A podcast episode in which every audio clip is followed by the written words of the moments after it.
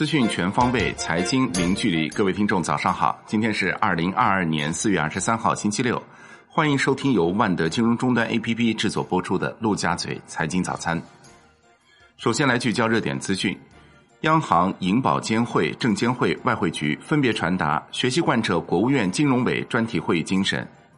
证监会强调，要及时回应市场关切，引导市场预期，激发市场活力潜力。进一步提升市场韧性，促进资本市场平稳健康运行。银保监会提出，积极支持资本市场平稳运行，促进资本双向流动，吸引更多外商直接投资和证券投资，持续完善房地产长效机制，支持改善和刚性住房需求。央行强调，进一步加大对实体经济的支持力度，维护市场稳定，维护经济稳定。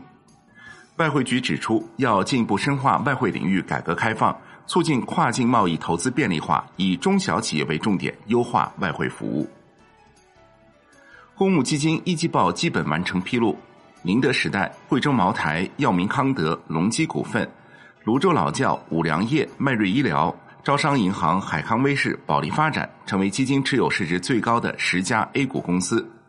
与去年末相比，招商银行、保利发展新进前十大重仓股，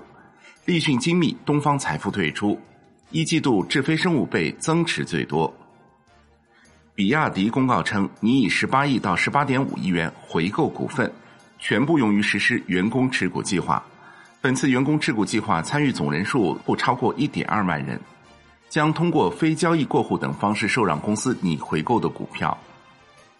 环球市场方面，美国三大股指全线收跌。美联储加息预期升温，令市场担忧，道指跌百分之二点八二，标普百指数跌百分之二点七七，纳指跌百分之二点五五。本周道指跌百分之一点八六，标普百指数跌百分之二点七五，纳指跌百分之二点五五。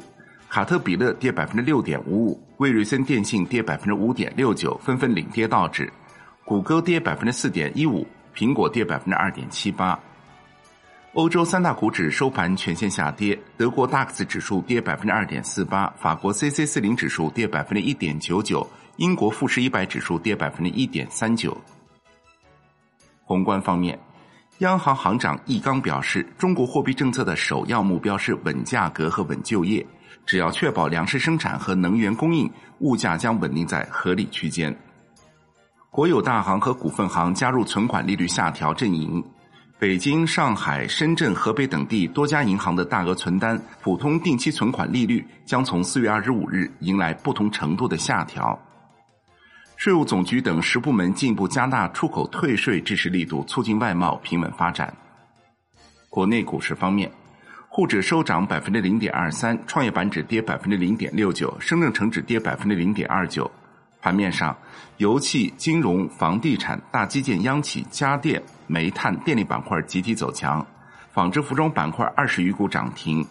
光伏、锂电池、芯片、苹果指数均再创阶段新低。农业、食品、疫苗板块低迷，北向资金净买入六十七点六亿元，宁德时代、贵州茅台净买入均超六亿元。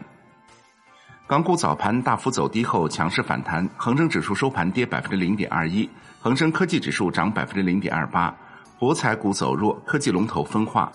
天域置业午后闪崩，跌超百分之八十二后停牌。南向资金净买入三十二点八四亿港元，美团或净买入九点七一亿港元。金融方面，P to P 网络借贷风险专项整治工作领导小组召开会议指出，加大对重点 P to P 网贷平台监测管控力度，严密防止停业机构开展新的 P to P 网贷撮合业务，严禁新增任何类似机构。楼市方面。苏州调整住房公积金政策，自四月二十一日起，个人贷款额度上限由四十五万元提高到六十万元，家庭由七十万元提高到九十万元。产业方面，